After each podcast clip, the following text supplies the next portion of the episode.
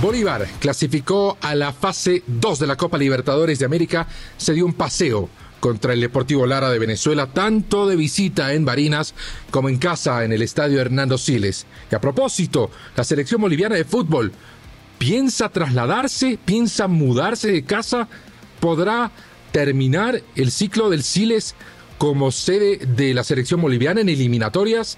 De esto vamos a hablar hoy en Footbox Bolivia. Footbox Bolivia, un podcast con José Miguel Arevalo, exclusivo de Footbox.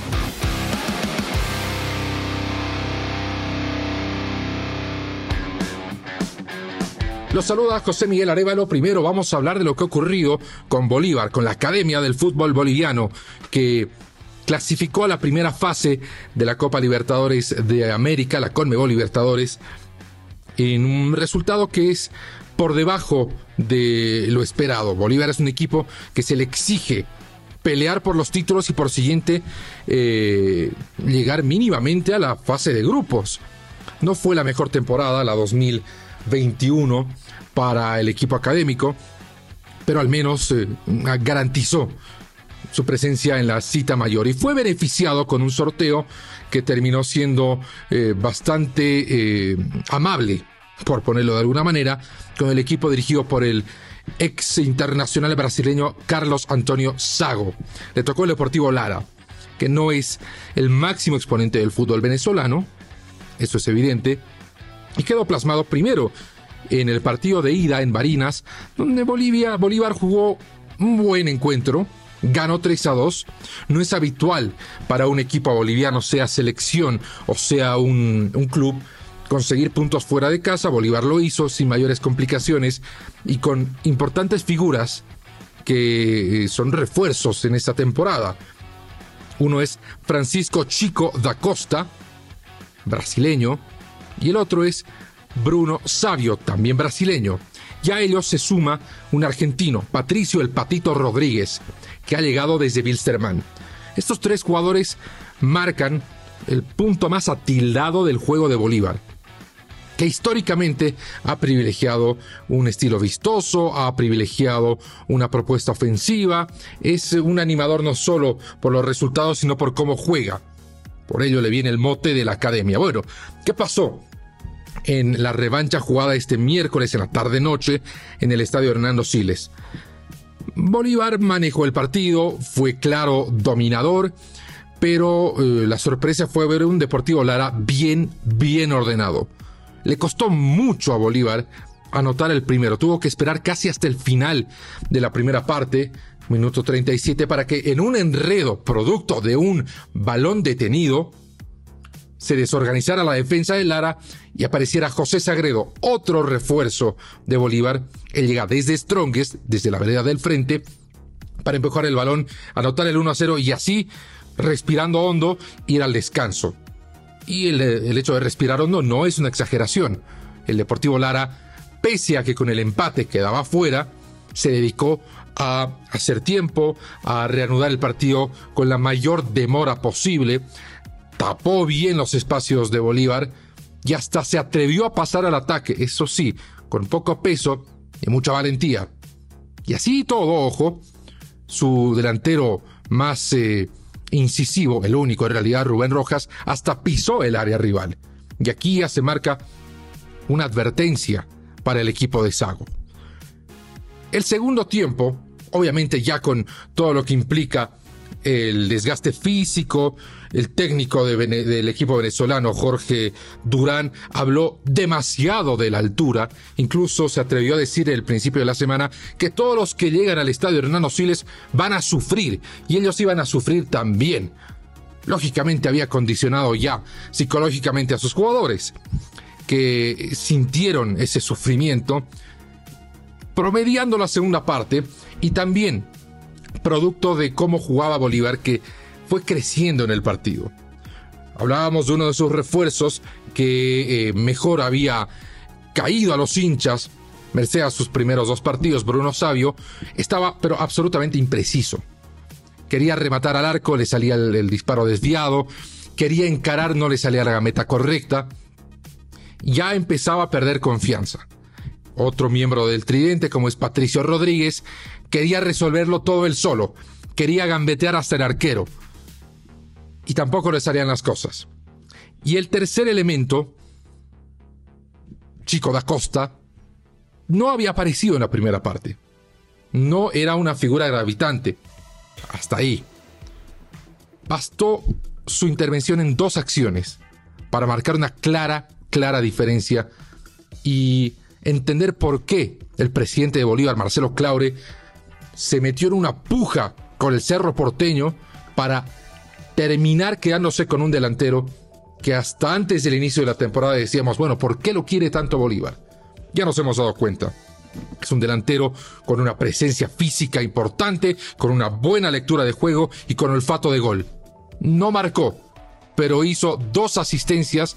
La primera para que Bruno Sabio anote el gol básicamente, le dejó la pelota con un pase retrasado dejando desparramado al arquero para que Sabio le empuje. Y segundo con un centro notable para que Alberto Guitián anotara el 3 a 0. El cuarto gol fue obra de Bruno Miranda, ya cuando el técnico había alentado cambios para que tengan minutos los jugadores que no son habitualmente titulares. En fin, fue nada más la coronación de una actuación redonda para Bolívar que ahora espera por la Universidad Católica de Ecuador en un reto que seguro será más exigente para el que deberá ajustar algunas tuercas, habrá que ajustar algunos tornillos, sobre todo en defensa, si quiere progresar Bolívar a la fase 3 de la Copa Libertadores de América. En la misma jornada en la que eh, la expectativa estaba enmarcada en lo que podía o no hacer Bolívar frente al Deportivo Lara, solo un accidente o algo realmente inusual hubiera evitado que el equipo eh, paseño clasifique a la siguiente etapa, surgió una información que es de esas que eh, pueden cambiar los rotativos. Y esta nacía en Cochabamba. Y es que el presidente de la Federación Boliviana de Fútbol, Fernando Costa, junto a miembros de su comité ejecutivo, habían tenido una reunión con eh, la gobernación, con el estamento del Estado que se encarga de velar por los intereses del departamento de Cochabamba. Esta repartición administra el Estadio Sudamericano Félix Capriles, el principal de Cochabamba. La reunión tenía una temática, que el Félix Capriles, el sudamericano, estuviera listo y en óptimas condiciones para fines de marzo. ¿Por qué? Porque existe la intención de que Bolivia juegue contra Brasil la última fecha de las eliminatorias en Cochabamba. Una noticia que por supuesto giró la atención cuando todos pensábamos en la Libertadores y el partido de Bolívar, surge esto y nos llama a, tratar de entender cuál es el propósito. ¿Por qué Bolivia ahora, que está con un pie y la mitad del otro fuera del Mundial, ¿por qué va a jugar a Cochabamba? ¿O por qué no va a jugar a Santa Cruz, por ejemplo? Si la intención es cambiar de sede y todos los problemas que esto concita se consultó al vicepresidente, a uno de los vicepresidentes de la Federación Boliviana de Fútbol, el señor Edwin Callapino, sobre la posibilidad de que Bolivia juegue en casa en Cochabamba. No supo dar una respuesta directa o una respuesta coherente. Se limitó a deslizar que, como el técnico de la selección boliviana, César Farías, eh, no lo tratan bien en La Paz, o hay rechazo de la gente, o no le está yendo bien en La Paz, pensaron en Cochabamba no es una explicación seria, no es un justificativo válido.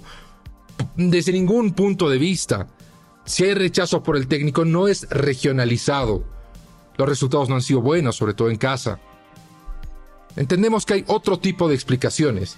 Sabemos que Brasil ha sido uno de los eh, de las selecciones que más ha protestado jugar en La Paz. Para Brasil es un castigo como lo decía el técnico del Deportivo Lara, un sufrimiento llegar a jugar en la ciudad de La Paz. Y todo esto también eh, se maneja en el marco de un, eh, una actividad o más bien de decisiones que se están asumiendo desde la Conmebol. Se está armando el equipo de trabajo de Alejandro Domínguez, los principales dirigentes que lo van a acompañar en esta gestión. Y se ha conocido que el presidente de la Federación Boliviana de Fútbol, Fernando Costa, va a integrar ese equipo de trabajo. Coincidentemente surge esta información con la potencial decisión de llevar la localidad de la selección boliviana a Cochabamba, que también eh, implica otro problema. La Federación Boliviana de Fútbol, cuando inició la eliminatoria sudamericana, bajo otra dirigencia, bajo otro presidente, puso a la venta abonos para aquellos hinchas que con la compra de unas eh, de una libreta podían ingresar a todos los partidos en condición de local de la selección boliviana. Esto, por supuesto, antes de la pandemia, antes del COVID. No se pudo regresar el dinero, porque recordemos, no se pudo tener público para todos los partidos.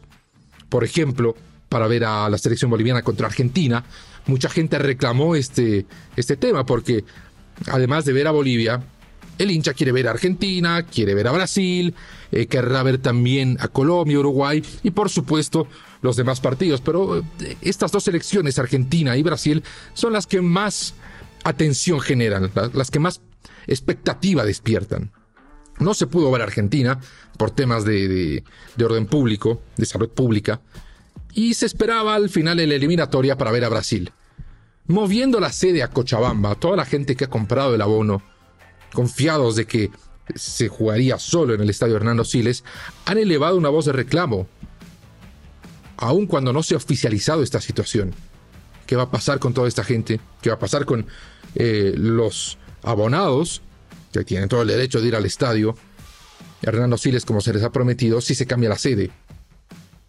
Y también está la cuestión del aforo. El aforo del sudamericano Félix Capriles es inferior al del estadio Hernando Siles se estimaba una presencia de al menos el 80% de aficionados en las graderías, por un tema también de recaudación.